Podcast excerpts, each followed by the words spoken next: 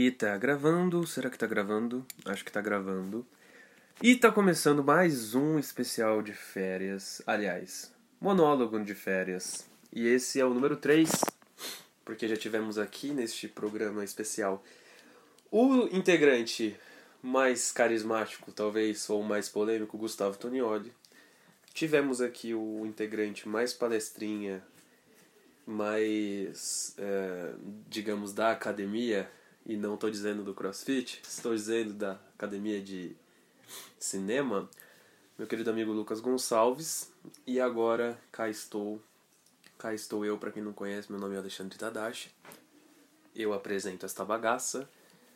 Já vão fazer 20, mais de 20 episódios, né? Acho que esse é o número 23, 22. Não são tantos que eu já não me lembro mais.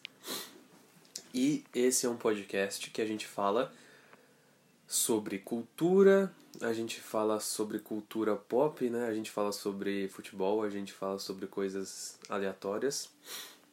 A gente tenta falar sobre lugares legais para se ir. A gente fala também sobre jogos legais para se jogar. E, e muito mais, e muito mais.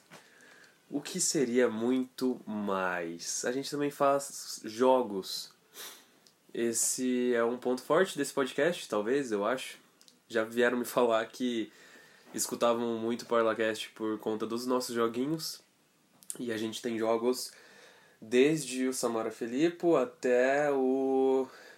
que mais? A gente tem o Abecedário. A gente tem um jogo que a gente plagiou do GugaCast, que é um podcast muito legal que a gente gosta. E o jogo se chama Sete Cliques para as Estrelas. A gente. O Samara Felipe eu já falei, que ele é um jogo sucesso. e por aí vai, gente. Eu estou fazendo uma introdução, mas possivelmente você não vai começar escutando é, por esse, esse episódio primeiro do que os outros. Mas esse episódio eu não me preparei pra nada. Eu simplesmente falei, não, eu vou lá e vou dar um jeito, porque a gente pensa que 30 minutos falando sem sem pauta, sem ter um roteiro, sem ter um script é fácil, mas na verdade não. É, dificilmente as pessoas têm reflexões sozinhas, dialogam sozinhas. E muitas vezes isso faz bem.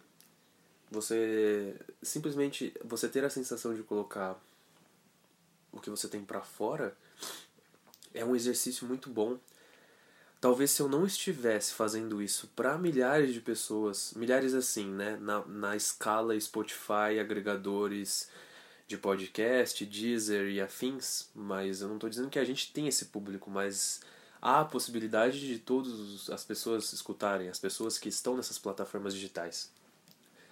Então talvez se não fosse para externar isso para a rede, para as plataformas digitais, talvez eu não faria esse exercício de estar aqui dialogando sozinho. Então é isso, eu não tenho nenhum papel, eu somente estou olhando para o teto deste ambiente aqui chamado meu quarto e estou um pouco é, gripado, resfriado talvez. Então espero que isso não te incomode. E você não consegue mudar de canal, no mínimo você consegue é tirar do, desse podcast chato e colocar numa música. Mas aqui vai a, o meu relato, que começa. Eu gostaria muito de falar sobre um show que eu vou nesse ano, de 2019, que é o show do Los Hermanos. É uma banda que eu gosto bastante. E geralmente, ou você ama muito essa banda, ou você odeia, né? Geralmente as pessoas não conseguem. E tem um público que conhece a Ana Júlia, né? Que ele tá ali no meio do. do, do, do é a faixa de Gaza, digamos assim. E é um show que eu venho almejando bastante tempo já. Eu desde 2000 e, sei lá, 13, 12, que eu quero ir num show dos Hermanos e no de 2015 eu quase consegui ir, mas eu lembro que eu tinha alguma coisa para fazer no dia que era muito importante e eu não podia ir. Algum tipo de formatura de alguém, sei lá. E aí, beleza, estou aqui esperando quase quatro anos e eu sei que tem show deles, isso virou uma piada na internet, de que, ah, será que os Los Hermanos vão se reunir esse ano? Mas é uma banda, nossa, é uma banda que é, é totalmente completa. Eu, como estudante de letras, eu posso dizer que eu já eu estudei funk em sala de aula e, e, eu posso falar isso com clareza. Minha professora de análise do discurso, ela passou uma não só uma, mas duas letras de funk. Uma que era o plaquê de 100 do, se eu não me engano, MC Guimê, e a outra era ai, não era da, daquela da motinha, era uma outra música, mas eu lembro muito bem da da plaquê de 100 que, se não me engano, os versos eram contando os plaquês de 100 dentro de um Citroën. É, é, eu esqueci o resto, porque é, é muito poético. E aí o que acontece? Isso, é, é, essa forma de se expressar, mesmo que ela seja vazia de valores não materiais, é uma forma de se expressar e ela não pode se descartar porque ela expressa um movimento, ela expressa um artista. Um artista, mesmo que só, ele precisa ser é, ou, ouvido não, mas ele, ele tem sua relevância, ele tem sua importância. E ele faz aquilo por uma causa e a gente tem que aceitar e respeitar o seu efeito. Então, assim, é, eu peguei para escutar e entendi que aquilo daqui 100 anos vai ser estudado pelos meus netos, bisnetos, e aquilo vai designar um movimento. Então é importante demais para se dispensar. Por mais que você não goste de funk, por mais que você não goste de pagode, por mais que você não goste de rock ou de sertanejo, ah, quem faz aquilo, o veículo que distribui aquilo para as pessoas e as pessoas que consomem aquilo tem sua importância assim, a gente tem que parar de nichar as coisas e, e nichar eu digo assim, a gente tem a, o livre arbítrio de escolher as próprias coisas que a gente quer consumir.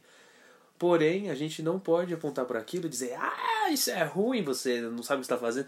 Cara, para de ser hater existe principalmente quando a internet tomou conta de tudo assim a acessibilidade o acesso à internet ficou muito mais globalizado as pessoas começaram a segregar demais as coisas. E tudo virou uma bolha. Principalmente hoje nos, nos tempos de hoje né? O pessoal anda muito dividido. E na internet principalmente não se resolve as coisas e basicamente, uh, vou ter que voltar a gravar aqui. A gente, na verdade, eu estava gravando e aparentemente meu celular parou de gravar. Mas vamos lá, né? Vamos voltar, vamos retomar, já que a gente é brasileiro, não desiste nunca.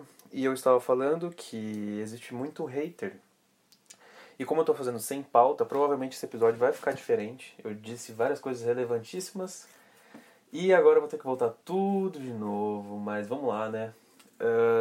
Eu estava falando que eu tive que estudar é, em matérias de análise do discurso, literatura, eu tive que estudar funk e letras de funk, contando os plaquês de 100 dentro de um Citroën. Foi exatamente essa música.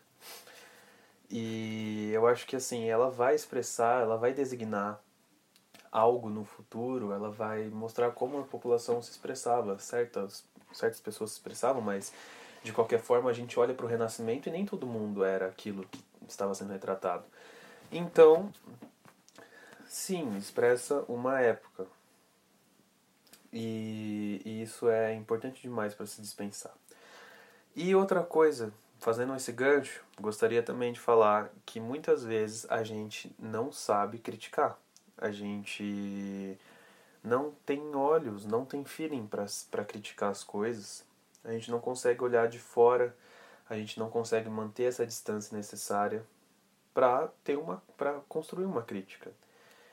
Porque muitas vezes a gente não quer enxergar aquilo e isso resulta, sei lá, isso resulta em relacionamento abusivo, isso re resulta em é, autoestima baixa, resulta em N coisas por a gente não conseguir criticar e ver o melhor daquilo.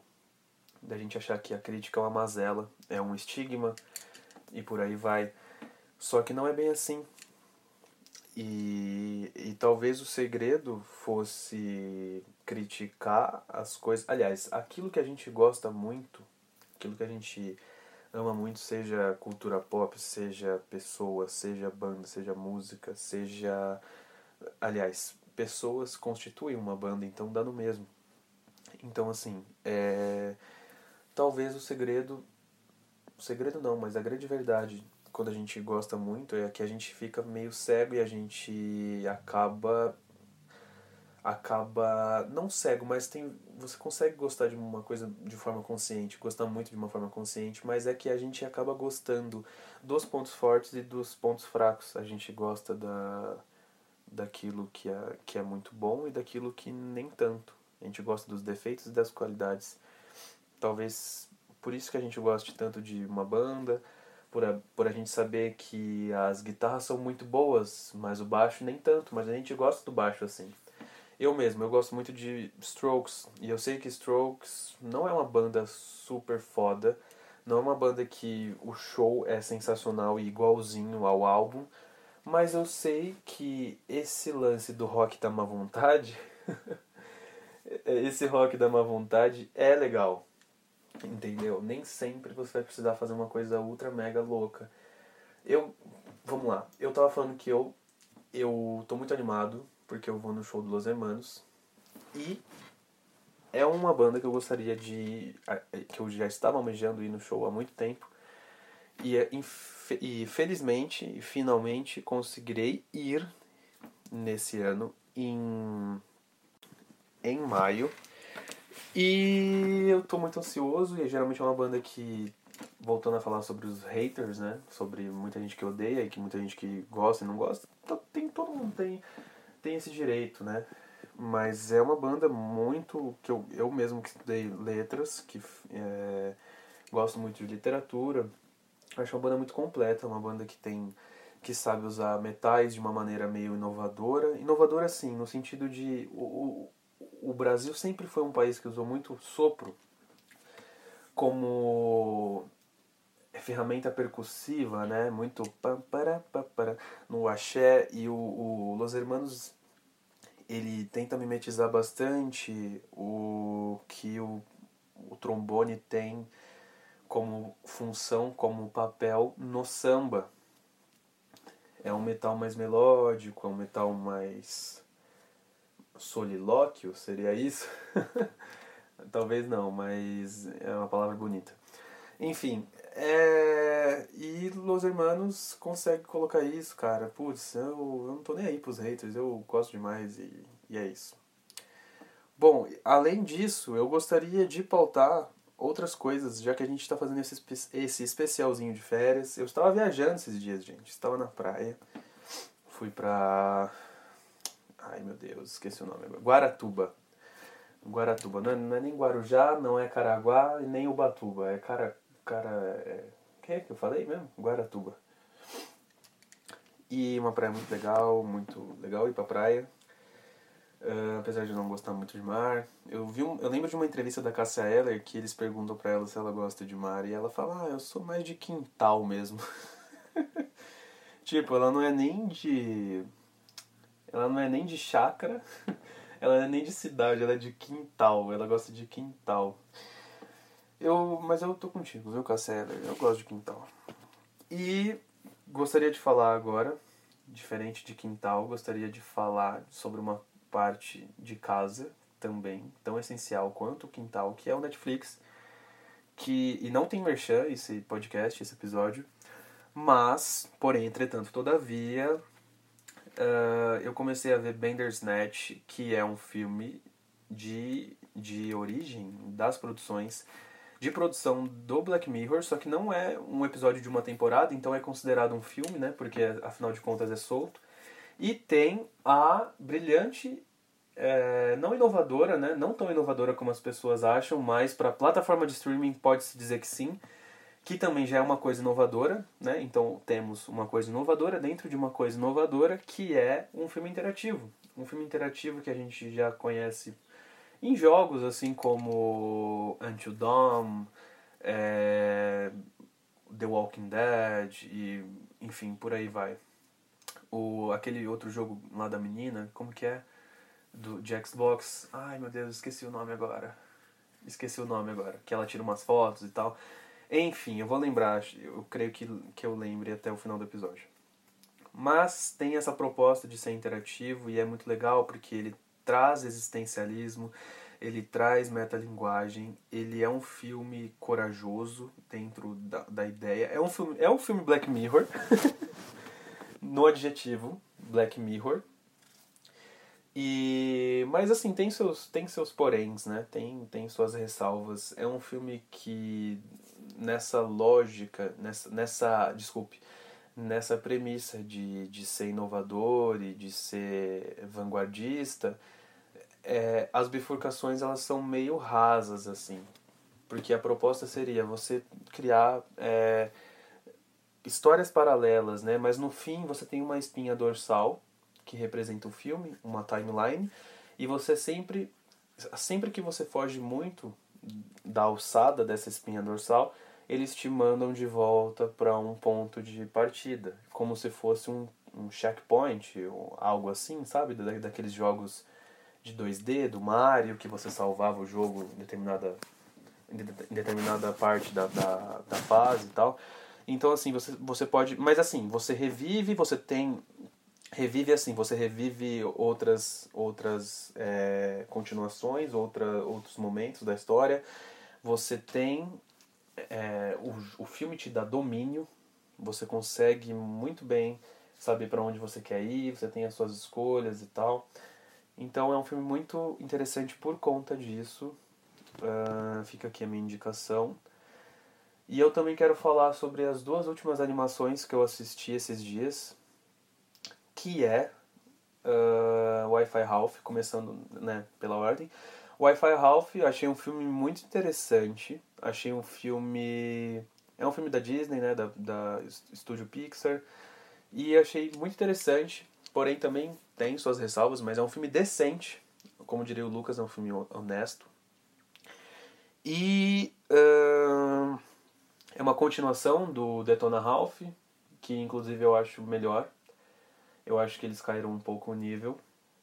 Porque assim, o que me incomodou foi o primeiro ato, ele, ele te dá um, ele te apresenta um problema e no desenvolvimento, no decorrer da trama, esse problema, entre aspas, essa resolução, ela é meio que ela é meio, ela é meio que deixada de lado, assim. Então eu acho que foi fraco.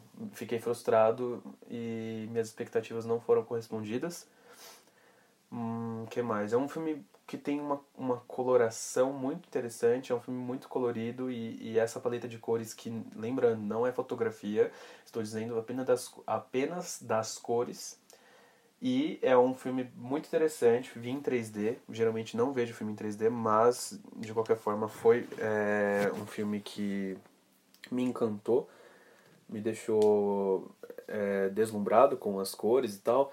E queria falar também sobre o discurso do filme. Ah, ele tem metalinguagem, é um filme da Disney que retrata a Disney, mostra as princesas da Disney, umas com design é, o mesmo design, outros com design repaginado, como as princesas antigas, como a Branca de Neve, que é um que vem de uma primeira animação da história do cinema e da Disney, né? Consequentemente, um filme de 1940 e é, um, é muito. Elas são bem. É uma parte bem carismática, assim. Não é de, é de longe o melhor momento do filme, mas é agrada aos olhos. E o que seria o cinema sem agradar os olhos, não é mesmo? O que mais?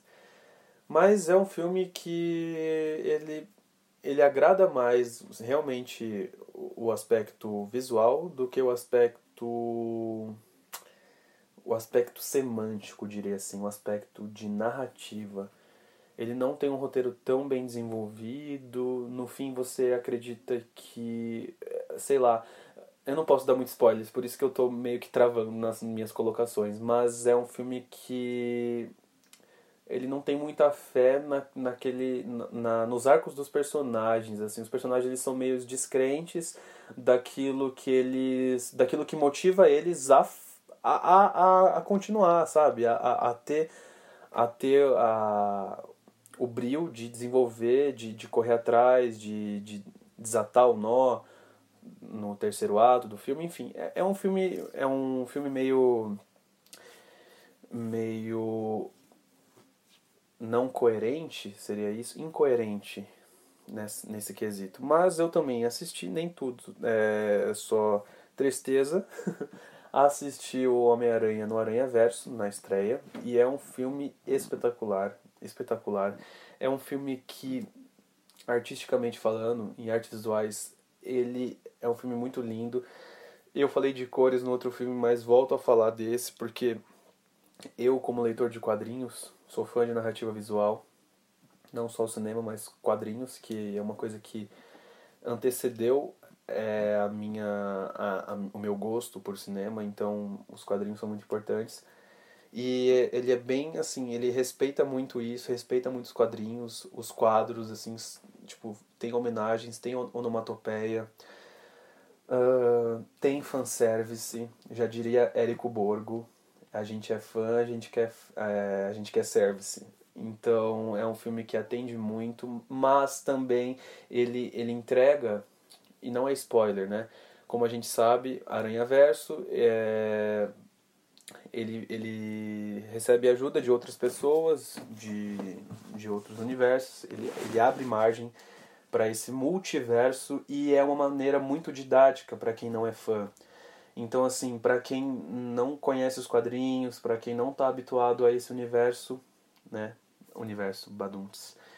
Para quem não está acostumado com isso, é muito fácil, é muito palpável. Então, soma, somado isso à estrutura do filme inteira, as trilhas sonoras que são é, utilizadas de uma maneira muito sublime, assim, em momentos muito oportunos, não é enjoativo Uh, eu assisti dublado, mas, mas assim, é, é uma dublagem muito boa, não é aquela dublagem cheia de memes.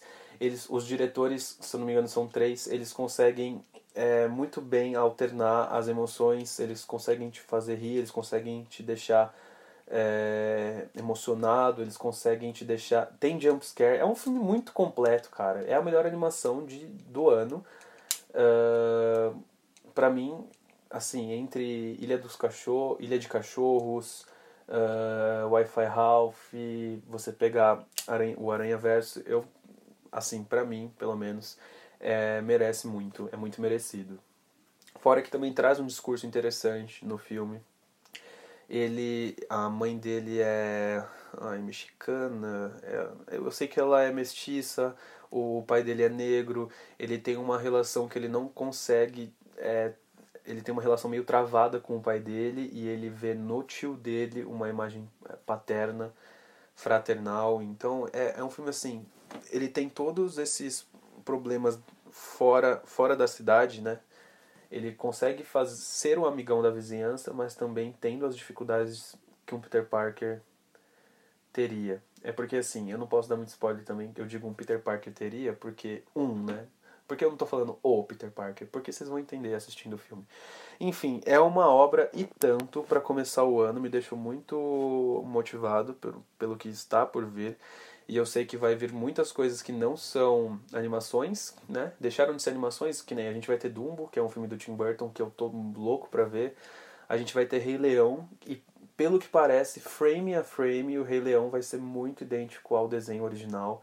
E eu quero ver como que eles vão se sair, porque apesar de tudo, não é uma animação, né? Eles não apresentam. E também não é live action. Mas é uma. Eu posso dizer que é uma, um filme realista, né? Então. Eles, é quase que uma categoria nova, né? Será que vão ter leões vestidos de leões? Então. Ironia, tá? Esse, esse comentário contém ironia. Então, eu estou muito esperançoso para ver esses filmes. E a gente caiu no tema cultura pop de novo, a gente fala sobre isso porque a gente consome isso e a gente acaba sendo isso. Então, acho que eu já falei demais. Uh, isso foi o que eu consumi nessa última semana.